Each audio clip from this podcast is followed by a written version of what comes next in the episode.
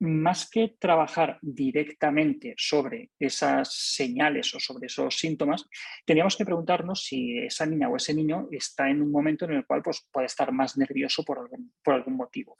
Lo que resulta contraproducente muchas veces es dar indicaciones directamente acerca de esas señales. Por ejemplo, el niño que se muerde las uñas, decirle que no se muerda las uñas. El niño que se chupa el dedo, decirle que no se chupe el dedo. Con eso, ¿qué es lo que vamos a conseguir? Probablemente lo contrario de lo que buscamos. Es decir, va a aumentar su nivel de ansiedad, por lo tanto, se va a morder más las uñas, se va a chupar más el dedo, se va a morder más el labio o la conducta que sea. Por lo tanto, ese tipo de conductas son habitualmente una manifestación de, ansiedad, pero mm, no es recomendable en la mayoría de las ocasiones intervenir de manera directa sobre esas conductas, sino que es mucho mejor intentar analizar las variables ambientales o contextuales que, pueden estar generando esa, esa ansiedad o ese malestar e intervenir sobre esas variables de manera, de manera indirecta. E incluso mm, hay veces en las cuales sin intervenir y sin hacer absolutamente nada, al cabo de un tiempo se, pasa.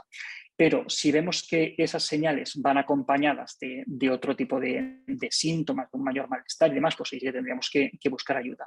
Pero en principio no sería necesario hacer mucho más que investigar a ver si puede haber algo que esté generando ansiedad. Muy bien, pues María Isabel nos pregunta si, nos puedes dar alguna técnica sencilla para que baje el malestar de forma rápida ante el comienzo, por ejemplo, de un examen. Es una niña de nueve años de nueve años. Vamos a ver, eh, la ansiedad o el miedo a, los exámenes eh, es muy frecuente durante la infancia. Entonces, eh, nosotros en, la consulta lo primero que hacemos con, estas nenas y con estos nenes es revisar si, tienen unas buenas técnicas de estudio. Es decir, muchas veces tienen ansiedad ante los exámenes porque no disponen de herramientas para la preparación de, los exámenes.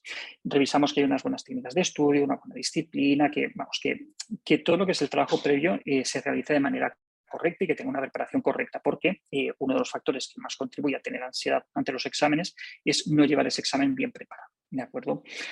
Luego, además, dentro también de las medidas indirectas, tenemos que conseguir que las calificaciones académicas no sean el centro del día a día en casa. Hay muchas familias que prácticamente toda la relación con sus hijos gira alrededor de las notas. Entonces, claro, eh, esas niñas o esos niños se, se, ponen nerviosos porque, claro, ahí se, se están jugando la relación con, con, su familia, ¿no? Eh, saben que es algo muy importante para sus padres y temen el fracaso. Entonces, tenemos que desdramatizar el fracaso y entender que, pues bueno, hay veces que vamos a unas mejores notas, hay veces que vamos a unas peores notas y no se acaba. ¿De acuerdo? Eso como estrategias indirectas, no, no las notas en el centro de todo.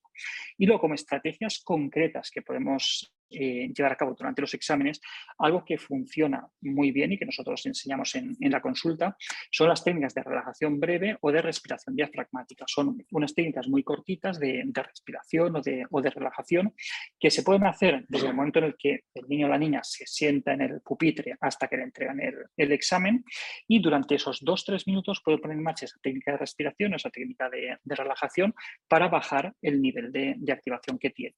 A veces eso lo combinamos con estrategias de control de pensamientos negativos, es decir, intentar cazar esos pensamientos, esas preocupaciones que aparecen por ahí, esos mensajes negativos como los que recibe Penny, que dicen, te va a salir mal, eh, no lo llevas bien preparado, esto va a ser un desastre. Pues tener estrategias para poder luchar contra esos pensamientos negativos que, tiene.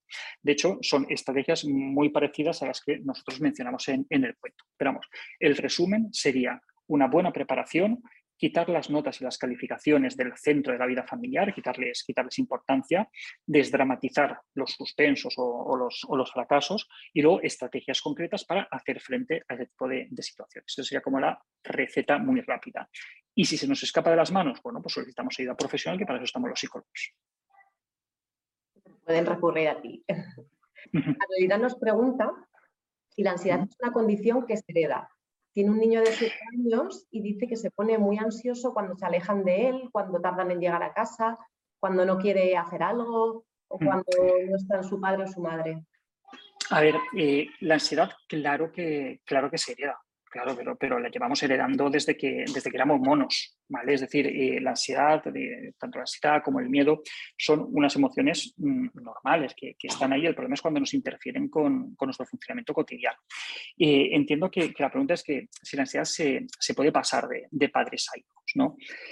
sí, se, puede pasar y además por, dos vías, ¿no? por una vía está, hay, temperamentos que, son como, más ansiosos, como más nerviosos y pues igual que el color de los ojos o igual que el color del pelo, pues eso puede pasar de padres a hijos. Por un lado. Y por otro lado también está lo que nosotros vemos, lo que nosotros experimentamos en el día a día, ¿no? la forma que, tiene nuestra familia y nuestros seres queridos de reaccionar ante ciertas situaciones. Pues bien, esas conductas de ansiedad también se pueden, se pueden aprender. Pero esto eh, es importante no, no llevarlo al terreno de la culpabilización. Es decir, eh, si tenemos un hijo o una hija con problemas de ansiedad, no es nuestra culpa que tenga problemas de ansiedad, al contrario. Eh, nosotros podemos ayudarle con, esos problemas de ansiedad. No, nos tenemos que quitar la, parte de, culpa. Dice que, su hijo con, siete años eh, se preocupe, se pone ansioso cuando se van de casa, cuando... A ver, el miedo a, estar solo, el miedo al abandono, el miedo a alejarse de las figuras de apego, es el miedo constante durante, durante, toda la, durante toda la infancia, adquiriendo diferentes formas que somos muy, muy pequeñitos, pero, eso es constante durante, durante toda la infancia.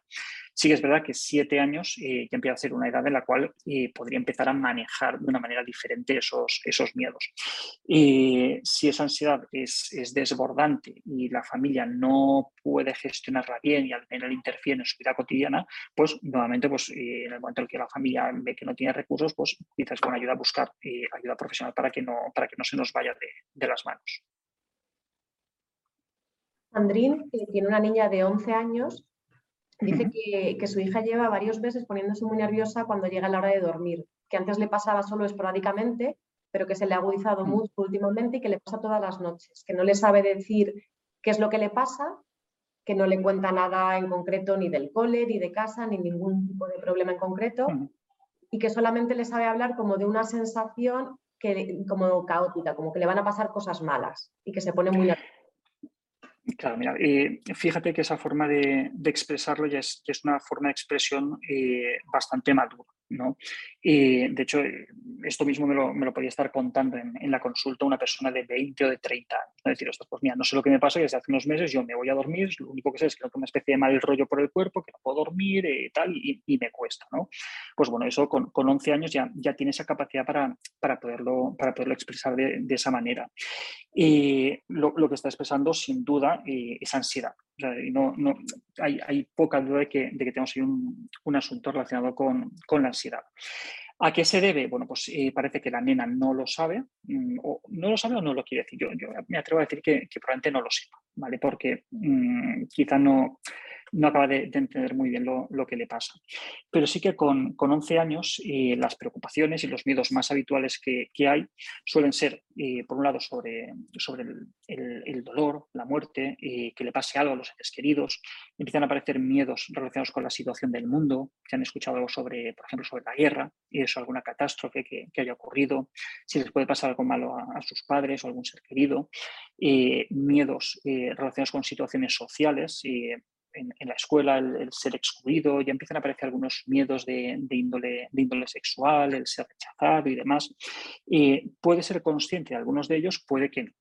Entonces, lo que tenemos que hacer sobre todo es, por un lado, validar esa emoción, no, no mandarle mensajes de no digas tonterías, no, no tienes por qué sentirte así, si fíjate, si no tienes motivos, si es que de, qué te quejarás, si tienes de todo, pues mira, pues fíjate, pues los niños en África no tienen para comer y no se quejan. No, tenemos que validar esa emoción, decir, jo, cariño, pues qué rabia que te sientas así, pues mm, qué necesitas, en qué te puedo ayudar, mostrar nuestra, nuestra disposición para, poder ayudarlo. Y utilizar preguntas abiertas, ¿de acuerdo? No, no le sometamos a un interrogatorio, un tercer grado con, con, el flexo ahí de, a ver, ¿qué es lo que te pasa? ¿Es por lo que ha pasado con Manuel? ¿Es algo que ha pasado con fulanito? ¿E-, ¿Es por las notas? ¿Es por tal? No, vamos a utilizar preguntas más abiertas. ¿Cómo te sientes? ¿Hay algo que te preocupe? ¿Qué podríamos hacer? ¿Qué te podría ayudar?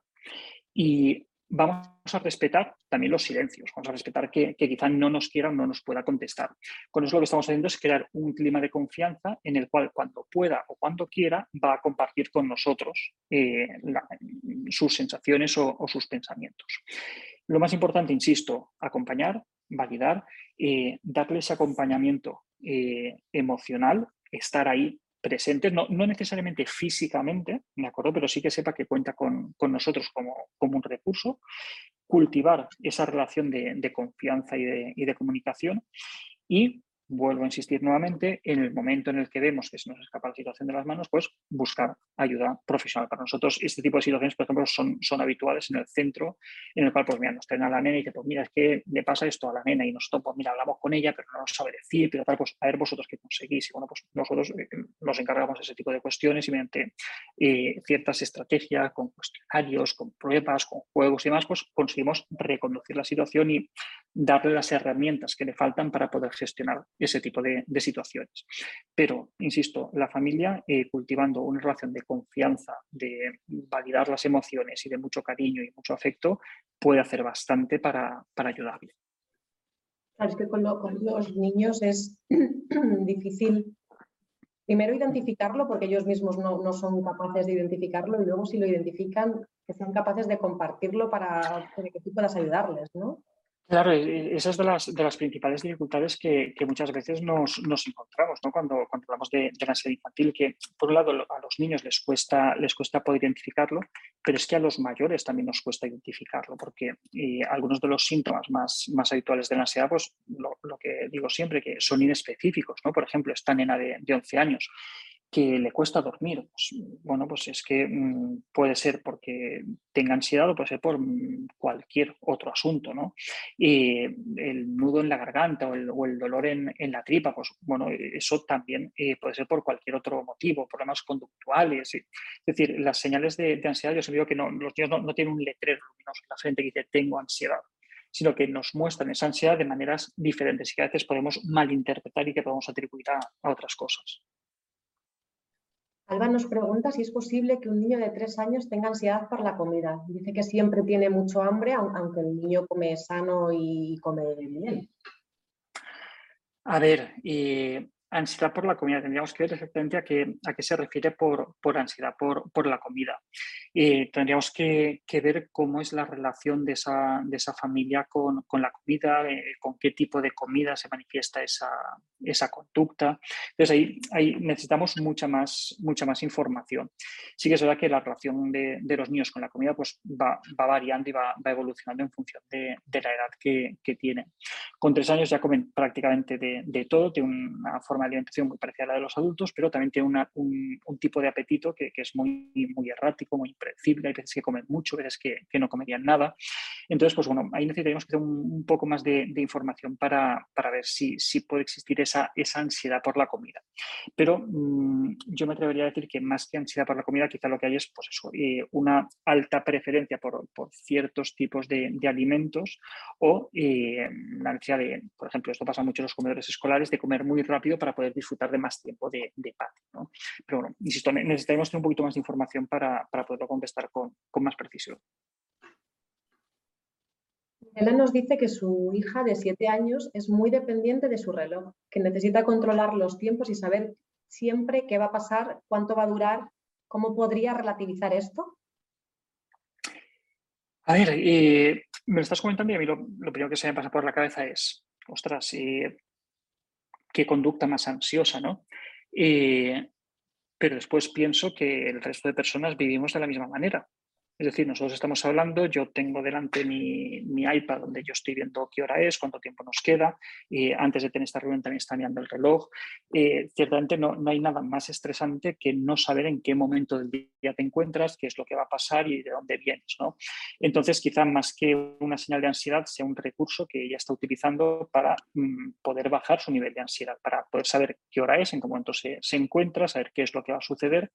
Y sí que puede denotar pues, cierta, cierta aproximación un poco más ansiosa, un poco más de, preocupación, pero si no le interfiere con, el día a día y simplemente pues, es una cosa que ha pasado hace, hace relativamente poco, pues tampoco le daría mayor, mayor importancia.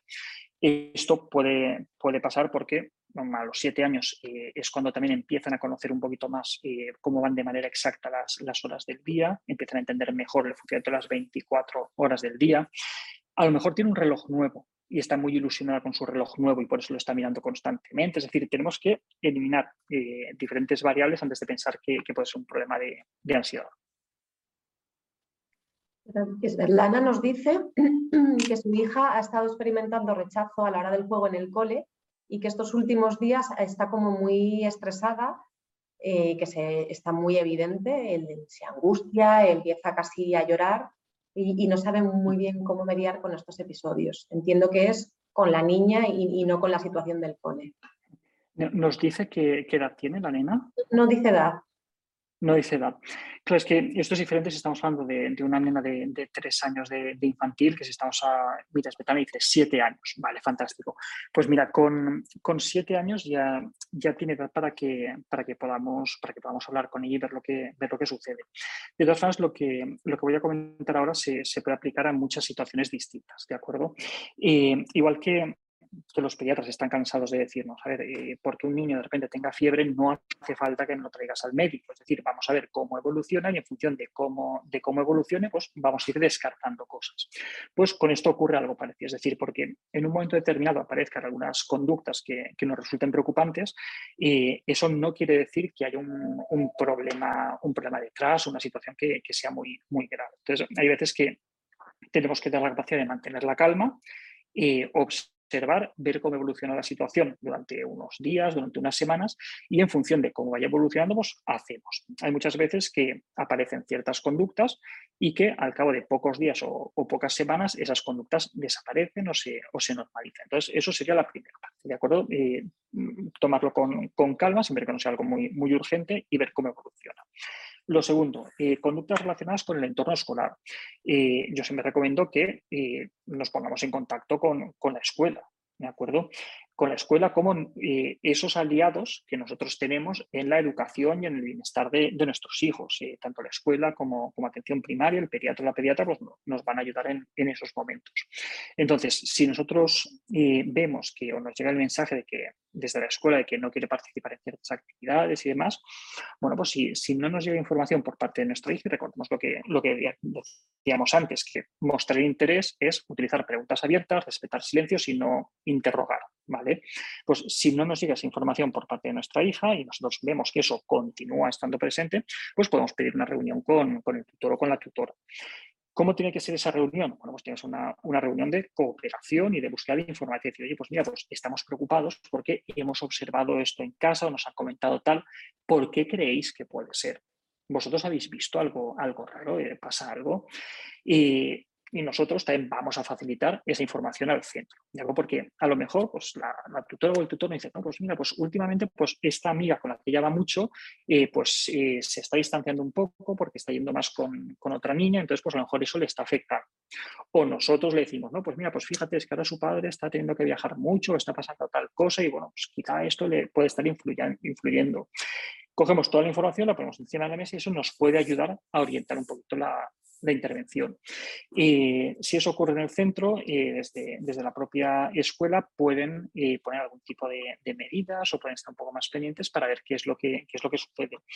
Le podemos preguntar a nuestra, a nuestra hija también eh, qué soluciones se le ocurren o si tiene algún malestar y escuchar qué es lo que, es lo que nos tiene que, decir. Y nuevamente, una vez que hemos quemado todos esos recursos y si no funciona, bueno, pues recurrimos a la ayuda profesional como un último, un último recurso. Pero antes de llegar a ese punto, tienen que pasar semanas en las que nosotros observemos si eso se enquista, si no se enquista, cómo va, eh, miramos en la escuela, intentamos hacer nosotros y dejamos que la situación evolucione. Mira, pues ya que estamos en la escuela, Daniel nos dice que, su niña de seis años que tiene mucho dolor de tripa cuando está en el colegio, que no le gusta nada, que tiene absoluta dependencia eh, de una de sus amigas y habla muy poco con la profesora. No sabe cómo, cómo ayudarla. ¿Qué, edad hemos dicho que tenía? ¿Cuatro? Seis. Seis años, seis años. O sea que, eh, habrá empezado este año en, en primaria, que es, que es un, cambio, un cambio importante. A ver, sí, hay, niños a los, que, a los que se les atraganta el cole. Y, y, si eso sucede durante, durante algunos días o durante algunas semanas al principio de curso, durante la etapa de adaptación, es algo relativamente normal. Pero eh, cuando ya, pues eso, contando con que, el curso académico empiece en, septiembre, pues si pasamos de las navidades y todavía continúan apareciendo ese tipo de, síntomas y de conductas, ahí ya tenemos que ver qué es lo que podemos, qué es lo que podemos hacer.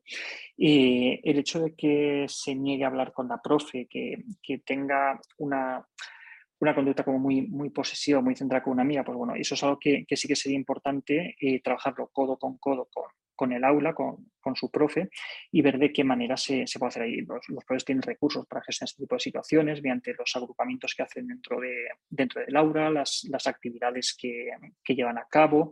Es decir, eh, dentro, de, dentro de clase se, se puede hacer cosas.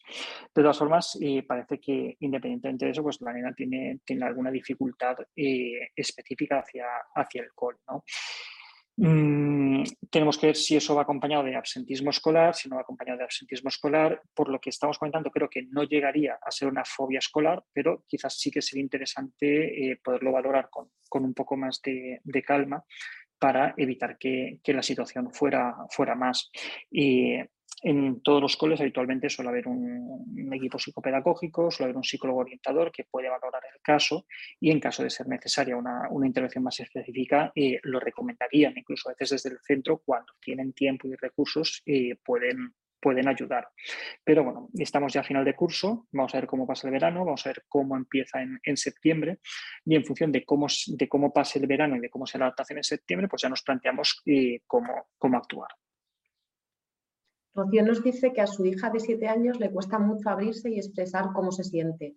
le dicen muchas veces que no tenga miedo ni vergüenza, pero no saben cómo, no saben cómo ayudarla. Vale, vamos a ver, es que eh, al igual que existen personas adultas que son más y menos reservadas, las hay que, expresan con, más facilidad lo que les ocurre, las hay que son un poquito más, más cerradas, les cuesta más hablar. Bueno, pues con, las niñas y con los niños pasa lo mismo. Es decir, hay, hay niñas y niños que hablan por los codos y que te cuentan enseguida cómo están y que tienen una muy buena capacidad de introspección y hay otros que les cuesta más. Eso al principio pues, es algo normal, es algo respetable y, ya está, ¿de acuerdo? Pero eh, sí que eh, muchas veces nos encontramos con que eh, nosotros pedimos que, que los peques sean muy comunicativos, que tengan mucho lenguaje emocional, que expresen mucho sus emociones, pero a veces no tienen ese modelo en casa de expresión de las emociones, de hablar desde, desde el yo, el cómo me encuentro y demás. Entonces, quizá lo que podemos empezar a hacer desde, desde casa, más que pedirle o animarle directamente a que, a que comparta su, su estado emocional, es empezar a hacerlo nosotros, ¿no? Empezar a decir cuando, cuando estamos tristes y por qué lo estamos y contar qué nos ha pasado para que estemos tristes, si estamos preocupados, por qué lo estamos y cuáles son nuestras preocupaciones, si tenemos miedo por algo, contar ese miedo, reconocer que el miedo es una emoción normal y mostrar cuál es el objeto de, ese miedo, contar cómo nos ha ido en el trabajo, contar qué es lo que vamos a hacer el día siguiente. Es decir, que vamos a tratar de enriquecer esa, dinámica y esa conversación familiar para poder dar un modelo de, comunicación y de comunicación emocional que con el tiempo va a ir calando, se va a ir, se va a ir asentando en, esa personita y va a hacer que poco a poco se abra más. Pero, insisto, entendiendo que hay personas que son más abiertas, más dadas a combatir y personas que, lo son menos. Y en principio no pasa nada. Virginia nos cuenta que su hija de cuatro años lleva estos últimos dos años tocándose mucho el ombligo, que al principio era como un gesto que le daba tranquilidad, pero que se ha llegado a hacer heridas ya de estar eh, tocándose. Intentan distraerle la atención para otro lado, pero vuelve a lo mismo. Entonces no saben muy bien eh, a qué se debe y cómo pueden gestionarlo. Vale, sí que, sí que tiene pinta, es una, conducta, es un, síntoma de, ansiedad. Y lo primero que recomendaría, que imagino que ya lo habrán hecho, es consultar con la pediatra, ¿vale? Para descartar que pueda tener algún problema dermatológico, pueda tener algo que, que le haga tocarse más. Entiendo que lo hacen simplemente como, como, una forma de estimulación, igual que el que se chupa el, el dedo, el que se mueve las uñas, pues bueno, pues se, se toca el, el, ombligo. Yo entiendo que era por ahí, pero bueno, estaría, no estaría de más eh, descartar que, que, detrás pudiera, pudiera haber algo. Entonces, una vez eh, descartamos que, hay algún tipo de, problema en, la piel o, lo que fuera, eh, más que intervenir directamente y decirle que no lo haga, eh, volvamos al tema de, las uñas que decíamos antes, ¿vale? Más que decirle directamente que, que no lo haga, vamos a intentar hacer un análisis de cuál es la situación en la que está esa niña, ver qué elementos o qué motivos tiene en su vida que le pueden estar generando tensión o, ansiedad y tratar de intervenir sobre ellos. Es decir, eh, tiene poco tiempo libre, tiene poco tiempo de juego, tiene muchas extraescolares, cómo es el clima en casa, hay muchas peleas en casa, cómo nos relacionamos entre nosotros, eh, hay alguna necesidad que no tenga satisfecha, necesidad de las menos obvias, es decir, pues en nuestro entorno afortunadamente pues, las necesidades más básicas de cobijo, de alimento, de salud y demás las tenemos cubiertas, pero también hay otro tipo de necesidades como la necesidad de juego, de movimiento, de movimiento libre, de ser escuchados y tenidos en cuenta y demás que a veces no atendemos tanto. Vamos, vamos a tratar de de ver si esas necesidades están cubiertas, ver si, ese tipo de conducta aparece todos los días o aparece solamente en determinados, en determinados momentos y pues, en función de eso pues, iremos, iremos haciendo. Nos dice que tiene un hijo de cinco años que está sufriendo ahora mismo ansiedad por, por la separación, que tiene que tener el control de todo lo que van a hacer a lo largo de todo el día, de toda la semana o incluso de las vacaciones que si le dicen cualquier cosa que, a él no le apetece se pone a llorar, empieza a decir que no quiere y que ahora ya lo está intentando, lo está empezando a expresar haciendo rabiar a su hermano pequeño. Nuevamente, eh, vamos a ver las variables contextuales o ambientales. que un hermano mayor haga rabiar al hermano pequeño y casi que forma parte de, la definición de lo, que, son los hermanos. ¿De acuerdo? Eso, de hecho, en el cuento lo, mencionamos, que, los hermanos, una de las labores básicas que, que tienen es chincharse los, unos a los otros. ¿no? Pero tenemos que ver cuando, eso se, sale de madre ¿no? y cuando mm, quizá ya pues, eh, empieza a meterse en una dinámica un tanto, un tanto disfuncional. A ver, con con, cinco años eh, todavía siguen en, una etapa, en una etapa complicada. Es normal que, todavía tengan eh, mucha ansiedad y mucho miedo a, la separación. Y tenemos que entender también que, no lo estamos mencionando, pero que venimos de, dos años largos de, pandemia en los cuales eh, pues muchas familias han vivido situaciones bastante, bastante complicadas, bastante, bastante difíciles y debemos ver pues, cuál ha sido esa, esa realidad familiar. En todo caso, eh, mm, vamos a tratar de, darle seguridad a esa, a esa, personita y cuando nos tengamos que separar y vamos a explicarle dónde nos vamos, durante cuánto tiempo nos vamos, nos vamos a ir, quién se va a quedar con él o con ella, vamos a anticiparle un poquito las cosas que, van a ocurrir y no desaparezcamos sin darle ninguna explicación, eso es un error que cometemos muchas veces, ¿no? de, ver que, mm, que, lo pasa mal con las despedidas, pues bueno, pues hacemos la bomba de humo y, nos vamos, ¿no? eso lo que le genera es mucha más ansiedad porque va a tener la, tensión o la presión de decir, ostras, es que en el momento en el que me gire eh, van a desaparecer, entonces pues no voy a hacerlo. ¿vale?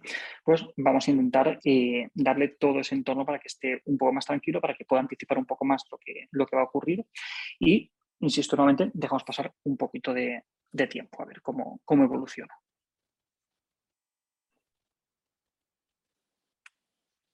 María nos dice que su hijo de cinco años, con una adaptación al alcohol estupenda desde el principio, eh, un día su sueño le obliga a desayunar y a partir de ahí no quiere ni desayunar en el cole, ni ir al cole, le duele la tripa, llora por la noche.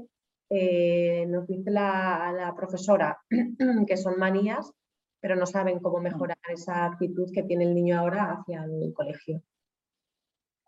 Y es algo, me has comentado que, se ha producido de repente, que de repente un día... Y... Un día la, profesora eh, le debe obligar a desayunar y a partir de ese día es cuando todo, cuando todo ha cambiado y ya no quiere desayunar en el... ah, mira, tenemos por aquí a, María que dice que, de repente. A ver, es que eh, el tema de obligar a comer a los niños está feo. Es, un tema que está feo y, probablemente el niño pues, eh, haya tenido una experiencia muy desagradable y haya generalizado ese malestar al cole. Entonces sí, ha sido una experiencia muy desafortunada que probablemente la profe, con la mejor de las intenciones, pues le, obligaría a, desayunar porque considera que, es lo mejor para ese niño. No, probablemente no, no habrá ninguna mala intención Pero pues sí, pues será necesario ver cómo, cómo deshacemos y cómo desandamos ese camino. Y muchas veces el problema es que minimizamos eh, ciertas, ciertas experiencias, ¿no? y sobre todo cuando, cuando las viven los, los niños y las niñas pequeños. El hecho de que te obliguen a comer sin tener hambre es, una experiencia tremendamente aversiva y tremendamente desagradable. Eh, seguro que de las cerca de 200 personas que, están ahora conectadas, y recordarán algún momento en el que se hayan encontrado indispuestos, se hayan encontrado mal y esos momentos en los que no te entra absolutamente nada de alimento en el cuerpo. Entonces, si, si en ese momento alguien te, te, obliga a comer, pues vas a pasar bastante, bastante mal rato. Entonces, no, no, es de extrañar que si ese nene pues, ha, sido, ha tenido que, ser expuesto a, esa situación, pues haya generalizado el malestar y que no sea solamente el malestar por me han obligado a comer, sino el cole me produce malestar. Y ahí sería necesario con mucho tacto, con mucha delicadeza, pero hablar con la profe, mmm, que no se obligue, este mensaje yo no me canso de decirlo, que no se obligue nunca a ningún niño, a ninguna niña a comer, a ninguna persona adulta tampoco, ¿no? Pero los adultos ya tenemos medios para, para defendernos si, si nos obligan a, comer. Pero eh, yo, vamos, eso tenemos que, insistirlo muchísimo, muchísimo, muchísimo y hablar con la profe para ver de, qué manera pues, podemos reconducir la, la, situación. Lo primero sería poderle asegurar a, a, ese niño que nunca jamás nadie le va a obligar a comer. Eh, podemos pedirle a la profe que por favor que bajo ninguna circunstancia eh, obligue a comer a nuestro hijo, es decir, que nosotros nos responsabilizamos si desayuno, si deja de desayunar, pero que por favor que no le obligue a comer porque eh, ha pasado una experiencia muy, muy desagradable. El tema de obligar a comer eh, cada vez es menos frecuente, pero todavía hay muchas familias y muchos educadores que, que piensan que es la forma correcta de, de gestionar ciertas eh, situaciones con, con, la comida.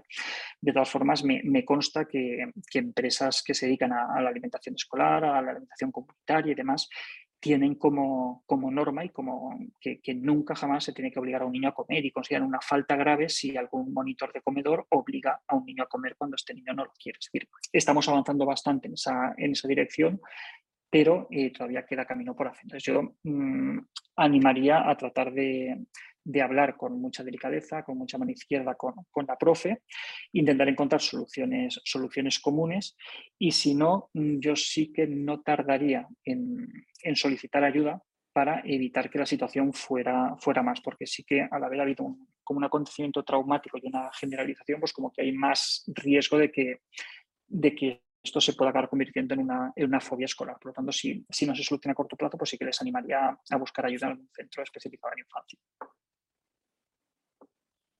nos dice que tiene una niña de 5 años que siempre ha dormido poco, pero que lleva un tiempo que está obsesionada con el dolor físico y con la muerte, que no ha pasado nada mm, cercano a ella, no hay ningún tipo de preocupación real, pero está eh, agobiadísima con, con, el tema, eh, cualquier cosa se lo lleva a la boca, eh, le da infección por todo, no sabe muy bien qué, ha podido desencadenar. A ver, eh, vuelvo a lo mismo. Llevamos dos años en los que la muerte eh, la hemos tenido muy presente en las noticias, mientras comíamos, mientras cenábamos, cuando poníamos la radio, con los periódicos, con los comentarios, mientras estábamos esperando el autobús, en las llamadas de teléfono a nuestra familia. Es decir, llevamos dos años en los que se ha hablado mucho de la muerte y quizá mucho más de lo que, de lo que los niños son capaces de, de gestionar. ¿vale? No, no olvidemos que, que, venimos de una pandemia que, que, se ha cobrado un peaje muy, muy grande con, con la infancia. Eso lo, lo primero, ¿de acuerdo? Después, con cinco años, eh, es una, una, edad típica en la, que, en la que está presente el miedo, el miedo a la muerte. Empieza a aparecer alrededor de los, de los tres años y alrededor de los cinco o seis años es cuando, cuando está más, más en ebullición el miedo a la muerte y es cuando empiezan a ser conscientes de que la muerte es un proceso irreversible. A los tres años pueden entender que es la muerte, pero no acaban de pillarlo muy bien del todo.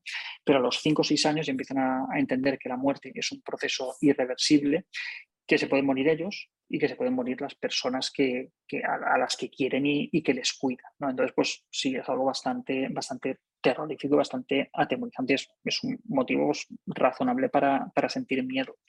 Y es un miedo evolutivo y tenemos que acompañar ese, ese miedo evolutivo, tenemos que perder el miedo a, hablar sobre, sobre la muerte, que a a, los adultos nos, nos, da un poco de, un poco de yuyu.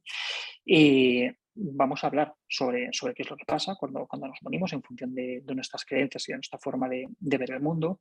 No vamos a escabullir el tema y vamos a tratar de, hablarlo con la mayor naturalidad posible, pero eh, sin dar más información de la que eh, nuestra criatura necesita saber. Es más el responder a las preguntas que, se nos hagan y dar seguridad más que, más que otra cosa. Y sí que puede venir bien, hay, hay muchos libros que, hablan el, tema de, la muerte, tanto el miedo a la muerte por un lado, como libros para ayudarnos cuando, cuando hemos experimentado la pérdida de, un ser querido. Les puede venir bien eh, acompañarse de, alguno de estos, de alguno de estos cuentos sobre, sobre la muerte y también eh, las técnicas de, relajación, de respiración para poder conciliar el, el sueño. Carla nos dice que tiene una niña de 6 años con alta capacidad que tiene ansiedad desde que se levanta y necesitaría algún consejo para, ayudarla a poner nombre a lo que siente y a cómo gestionarlo. Eh, dice que en el cole no, dice nada cuando le molestan las cosas, pero que llega a casa y explota con, todo. Mm, vale, muchas veces eh, de la mano, eh, si, si, está por, ¿cómo has dicho que se llama la madre? Carla. Carla, pues eh, Carla, si, estás por aquí, cuéntanos si, eh, si, está diagnosticada o si es una sospecha que tiene, ¿vale? Si, tiene un diagnóstico de altas capacidades o, no, ¿vale? Cuéntanos. Eh, la cuestión es que esté identificada, ¿vale? Fantástico. Y, en el cole, Carla, ¿han puesto medidas? Es decir, ¿han, puesto algún tipo de medida para, adaptar la forma de, enseñanza, el aula y demás para, ayudarla? No, porque es que muchas veces el tema de las altas capacidades se ve como como una necesidad de, poca cosa, eh, pero ella no se, a ver, pero ella no se queja. No se queja de que se aburra. Eh, pero no se, no se, queja de que se aburra, solamente lo dice en casa. Vale, eh, a ver, pues tendríamos que ver mm, qué es lo que está pasando ahí en, el aula. Sí que es verdad que muchas veces las altas capacidades van de la mano de ansiedad. ¿Vale? Pero que digo, las altas capacidades todavía no se acaban de tomar muy en serio, se ven como, eh, oye, pues qué, suerte, ¿no? Que, tu hijo tiene altas capacidades, es súper dotado, súper dotada. a ver, no, es una suerte, eh, tampoco voy a decir que es un trastorno porque, porque no lo es, pero sí que es una condición que requiere una atención educativa específica. ¿De acuerdo? Exactamente igual, de la misma manera que puede ocurrir con un trastorno del espectro del autismo o con eh, una hiperactividad, por ejemplo. ¿De acuerdo? Y lo que pasa es que pues, eh, los centros muchas veces pues, tienen los, los recursos que, que, tienen y pues, eh, priorizan algunas condiciones por encima de, de otras, ¿de acuerdo? Pero eh, tendría que haber una, una adaptación metodológica y una adaptación de aula para poder facilitar las cosas a esa, a esa niña, hacer un seguimiento más cercano porque sí, los, los, problemas de ansiedad muchas veces vienen con niños, niños de altas capacidades que no están bien, bien ajustados. De todas formas, las recomendaciones que estamos viendo todo este rato son aplicables, ¿de acuerdo? Eh, tratar de, hablar con ella, ver lo que sucede, eh, que tenga confianza para, comunicarle a, su profe o a su tutora cómo se siente en clase, eh, que comunique cuáles son sus, sus necesidades. Y desde el lado de, la familia que presionen, siempre, insisto, con mucha mano izquierda y de forma muy correcta, pero que presionen para que se puedan hacer todas las acciones necesarias para que la nena esté lo mejor ajustada posible en clase y bajemos ese nivel de, de ansiedad. Porque eh, quizá mm, ella, pues lo que dice, no lo comunica en clase que se está aburriendo, pero sí que se está aburriendo, eso le genera cierto nerviosismo bueno, pues una experiencia eh, quizá un poco desagradable. Entonces, pues eso, mm, vamos a intentar eh, que esté bien atendida, que creo que van más por ahí los, tiros que otra cosa. Barbara nos dice que su hijo tiene ocho años, que también tiene altas capacidades y que tiene pensamientos intrusos relacionados con hacerse daño tanto a sí mismo como a otras personas o romper cosas y que esto le causa mucha ansiedad porque es un niño muy tranquilo. Vale, pues eh, hay, un cuento fantástico que lo publica Penguin Random House en la colección Blog que se llama Tengo un nudo en la barriga, que precisamente habla sobre los pensamientos intrusivos y le puede, le puede ayudar mucho para, hablar con su hijo sobre cómo son esos pensamientos y poderle poner eh, remedio a esos pensamientos. Es decir, el cuento específicamente va sobre ese tipo de, sobre ese tipo de casos, sobre los pensamientos intrusivos, sobre los miedos, os va a venir como, como anillo al dedo. Vamos a ir con las últimas preguntas porque se nos está acabando el tiempo.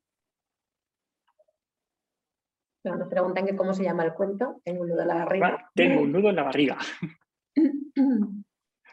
Sandra nos dice que su hijo tiene 13 años y que ha empezado hace unos meses a cerrar y mover los ojos como si fuera un tic. Que lo ha hablado con él, que le ha preguntado si, es porque está preocupado por algo o ha discutido con sus amigos y le dice que, que no, eh, pero sigue haciendo lo mismo. Y que a veces ni siquiera el niño es consciente de que lo está haciendo. Es un tic. Si el apretar fuerte los, ojos, eh, a veces castañar los, dientes, algún movimiento muscular, eh, ya sea muscular grande o, más pequeño, eh, son, son tics eh, habituales. Los, los tics son, son hasta cierto punto incontrolables y cuanto, cuanto mayor control queremos ejercer de manera consciente sobre el tic, más aumenta nuestro nivel de ansiedad y más vamos a manifestar ese, ese tic.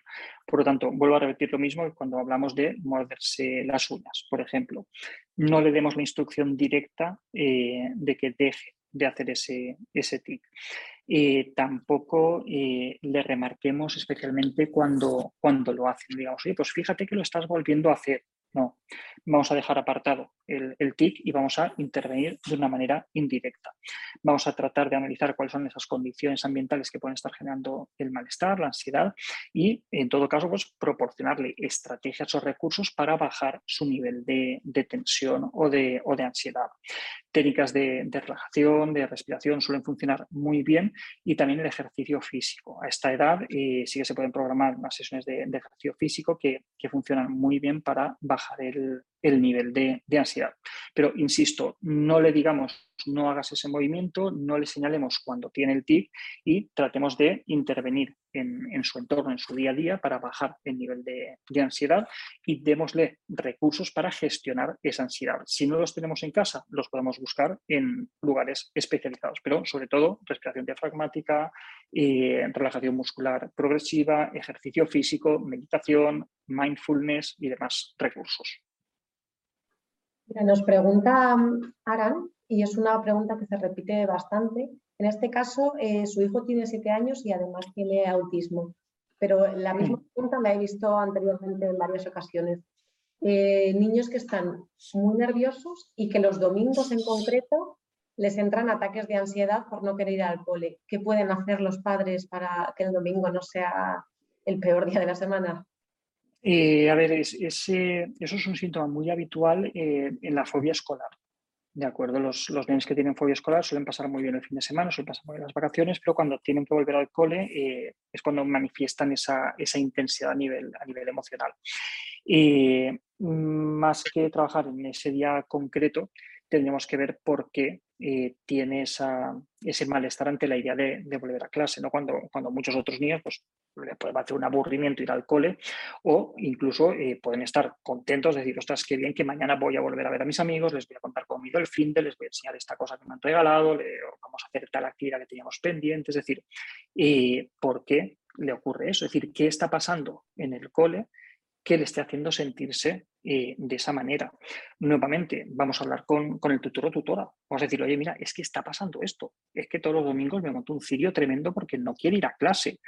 ¿tú qué ves en el aula? Es decir, ¿ves que tiene algún problema? ¿Ves alguna dificultad? ¿Ha pasado algo que se nos esté escapando? ¿Qué podemos hacer desde casa para, ayudarle? Vamos a tratar de apoyar eh, ahí, de acuerdo, eh, apoyarnos en, la, en, la, escuela. De todas formas, eh, en el caso de, nenes con trastornos del espectro del autismo, el abordaje es un poco más complejo, yo lo que recomendaría, en todo caso, y probablemente mm, ya formen parte de, alguna asociación de familiares de, niños con, TEA, recomendaría que lo consultaran en la asociación y con los psicólogos especializados en la asociación porque les van a poder dar herramientas y recursos específicos para trabajar estas situaciones con niños con TEA. Por cerrar con algo que les pueda servir a, todos los mm. padres, profes o personas que tengan a su cargo a, a niños, ¿Qué alertas eh, podemos ver en los niños para, ayudarles a contarnos qué está pasando? ¿Cómo podemos detectar? Pues a ver, lo, primero es ver que cuando estar pendientes cuando se manifiestan eh, quejas somáticas que no encontramos eh, un, correlato, ¿de acuerdo? por ejemplo, pues eso, el malestar gástrico. Mm, que se les vaya el apetito o que coman en exceso, eh, que se muestren mucho más callados de, lo habitual. Síntomas como lo de morderse las uñas, chuparse el dedo y, demás. Que se quejen de cefaleas o de dolores de cabeza. Y que empiecen a bajar el rendimiento académico que tengan conflicto con los profesores o, con los compañeros, que se muestren más irritables en casa o con más problemas de, conducta. Todo esto son señales que muchas veces eh, nos indican que puede estar presente eh, un, problema de, ansiedad. Pero, insisto, son señales inespecíficas que pueden deberse a muchas otras cosas. Entonces, cuando nosotros identifiquemos algunas de estas, de estas señales o síntomas, Vamos a hurgar un poquito, vamos a pensar un poquito en las condiciones ambientales, volvemos a insistir en el tema de las condiciones ambientales, vamos a ver qué es lo que está pasando alrededor del día a día y eh, con esa información pues ya eh, empezamos a, ver cómo podemos, cómo podemos eh, actuar. Pero quizá uno de los pasos más importantes para ayudar a nuestra hija o a nuestro hijo con un problema de ansiedad es que nosotros seamos capaces de identificar que ese problema de ansiedad está ahí. Muchas veces pueden pasar meses o años sin que nosotros lo, identifiquemos.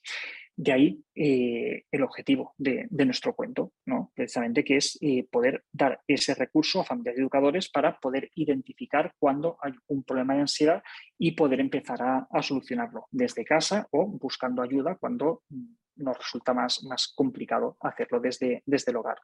Pero si somos capaces de identificar y de ponerle palabra, de ponerle forma a ese, a ese problema de, ansiedad, ya tenemos la mitad del camino hecho.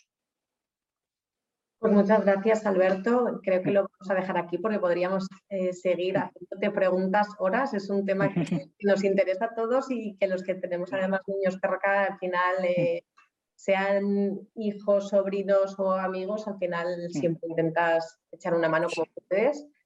Así que mm. muchas gracias por todos los consejos. Es un placer. Ha sido un placer enorme y muchísimas gracias a, vosotros desde Penguin por, organizar este, este taller, este, este encuentro y muchísimas gracias a las 200 personas que, se han, que se han conectado este rato y sobre todo gracias a, quienes se han atrevido a lanzarnos estas, estas preguntas para poder compartir entre todos. Muchísimas gracias. Muchas gracias.